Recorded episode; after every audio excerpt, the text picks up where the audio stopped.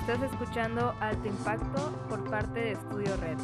Bienvenidos a este nuevo episodio en el que hablaremos sobre el impacto social y la falta de conciencia que han tenido algunos ciudadanos con respecto a la contingencia que estamos viviendo.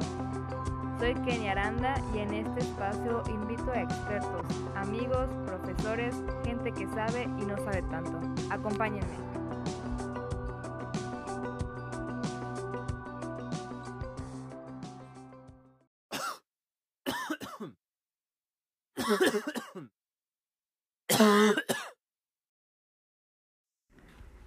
Tuvo su origen en la ciudad de Wuhan, en China. A mediados del mes de diciembre de 2019, las autoridades sanitarias de Wuhan detectaron una serie de casos de neumonía producidas por una causa desconocida.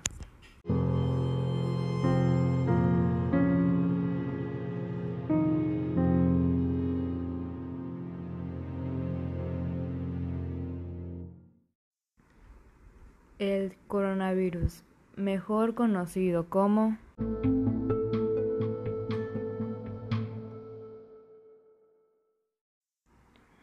COVID-19. Pero, ¿por qué le llamamos coronavirus? Bueno, se llama así porque tiene la forma de una especie de corona alrededor de su núcleo. Se sabe que el punto común de los primeros casos fue en el mercado de animales en Wuhan. Muchos análisis sugieren que los murciélagos podrían ser el huésped original de este virus, el cual es vendido en los mercados de mariscos de esta ciudad y pudo representar un huésped intermedio que facilitara la aparición del virus en humanos. Para los que no sepan qué es un huésped, en biología significa todo animal o persona que pueda ser infectado por un virus o una bacteria. Aunque también se dice que uno de los posibles huéspedes podrían ser los armadillos, ya que en ellos se facilita la mutación del coronavirus. Esto ha creado un gran impacto en las redes sociales con memes y videos hay un video de Cardi B muy gracioso y algo contagioso, el cual ya ha tenido miles de reproducciones. Escuchen.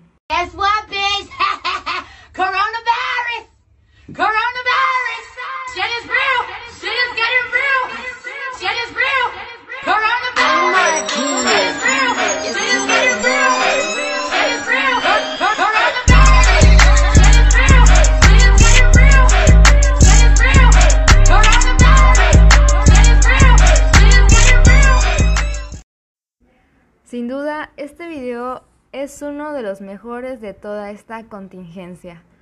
Bueno, como ya sabemos, el COVID-19 afecta de diferentes maneras a cada persona.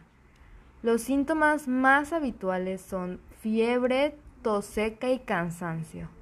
Otros síntomas menos comunes son molestia y dolores de garganta, diarrea, conjuntivitis, dolor de cabeza, pérdida del sentido del olfato o del gusto, erupciones cutáneas y los síntomas más graves son la dificultad para respirar o sensación de falta de aire, al igual que dolor en el pecho y la incapacidad para hablar o para moverse.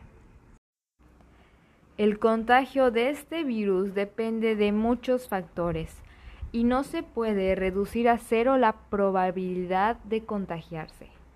Las recomendaciones para disminuir el riesgo son lavarse las manos con agua y con jabón o con sanitizantes que tengan como base alcohol al 60 u 80%.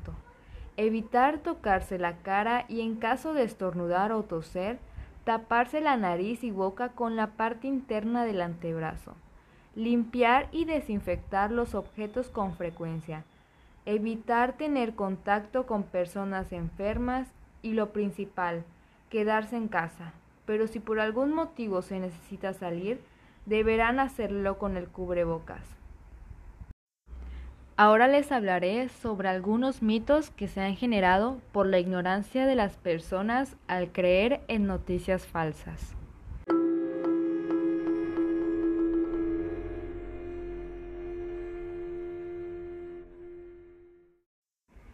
Muchas personas creen que en las mascotas lo pueden transmitir, y la verdad es que no.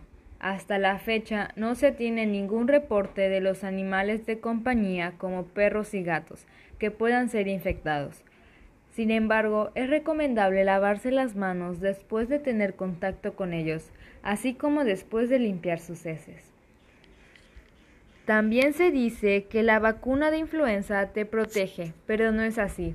Actualmente no se cuenta con ninguna vacuna para este virus, aunque hay posibles vacunas en fase de investigación, por lo que se espera contar pronto con una. Y el mito más conocido es que según solo afecta a las personas mayores, cuando la verdad es que afecta a personas de todas las edades. Sin embargo, las personas adultas y personas con enfermedades crónicas pueden ser más susceptibles a enfermar gravemente. Además, ya se tiene el registro del caso de un niño de un año de edad con esta enfermedad.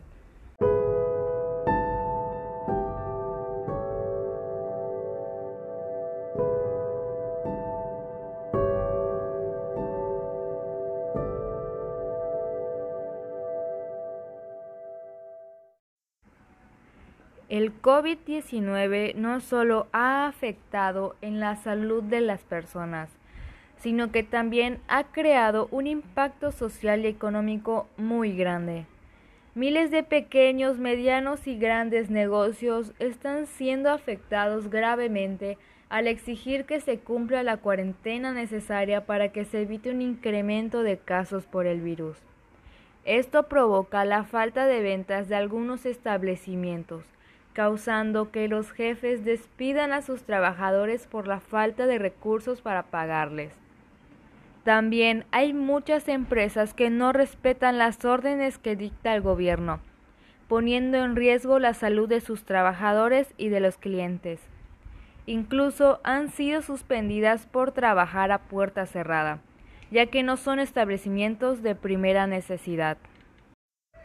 ¿A qué se refieren con establecimientos de primera necesidad? Se refiere a los servicios de salud como farmacias y hospitales, los supermercados, radio y comunicación, agua potable, luz y restaurantes. Inclusive algunos trabajan por medio de servicio a domicilio, ya sea realizando tu pedido por medio de una aplicación. Las más comunes son Uber Eats, Rappi o Sin Delantal. Igual puedes hacerlo en línea.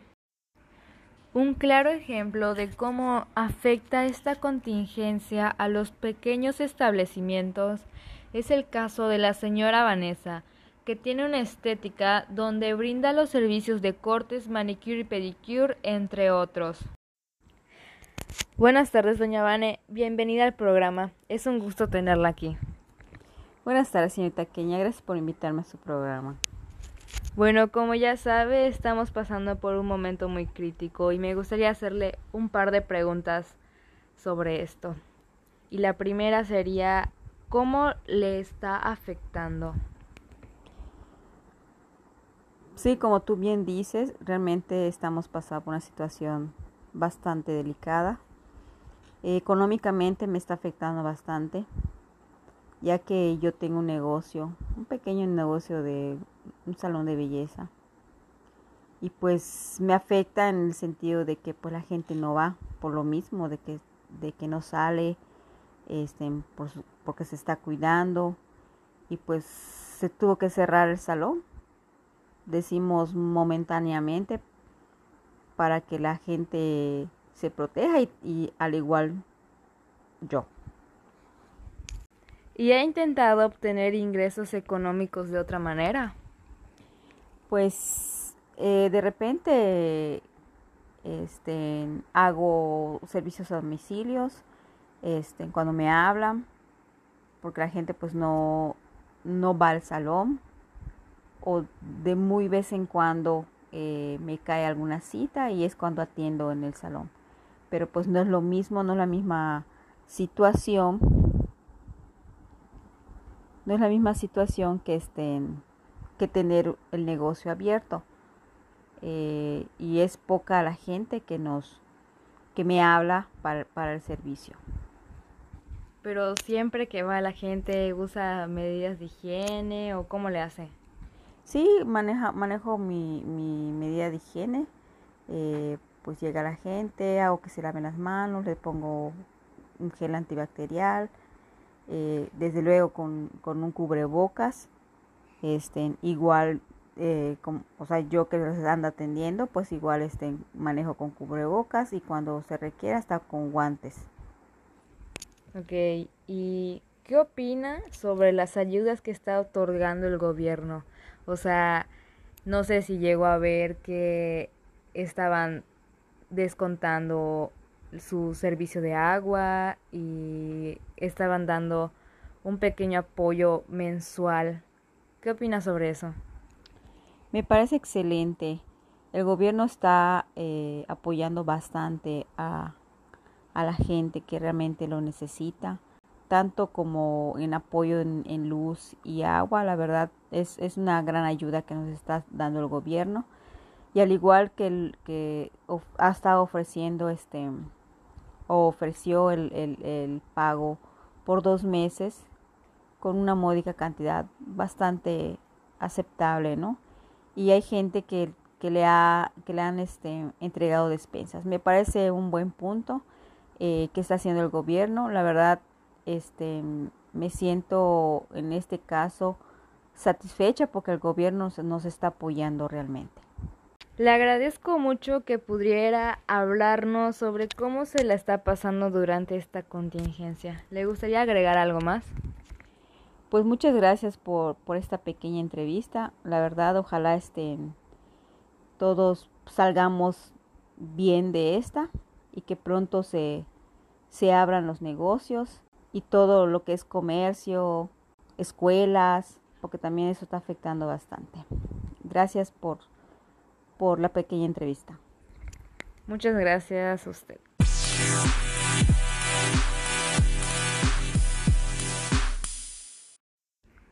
Socialmente nos ha afectado al no poder convivir con nuestros familiares y amigos, como normalmente lo solíamos hacer.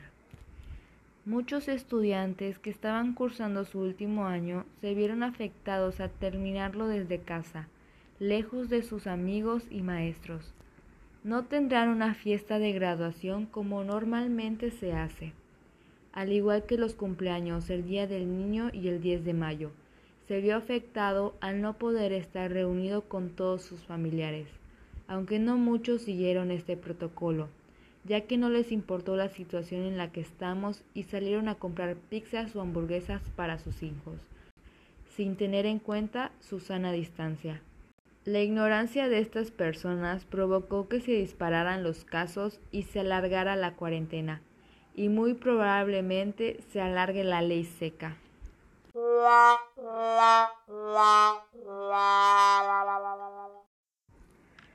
Creo que si hubiéramos sido más conscientes sobre lo que está pasando y se hubiera hecho caso a las indicaciones que nos está dando el gobierno y la Secretaría de Salud, tendríamos menos contagios diariamente y menos defunciones. También la cuarentena ya estaría por terminar y tendríamos menos restricciones. Se levantaría la ley seca, que es algo que muchos ya desean, además de que ya podríamos regresar a nuestras actividades normales, pero con las medidas de higiene necesarias. Se sabe que se implementará un plan de regreso a la nueva normalidad a partir del primero de junio, el cual consiste en un esquema semaforizado, donde cada color indica qué tipo de servicio podrá continuar laborando, obviamente siguiendo con las medidas que indica el gobierno. Espero que hagan conciencia y entiendan que todas estas medidas son para cuidarnos y cuidar a todos los que nos rodean.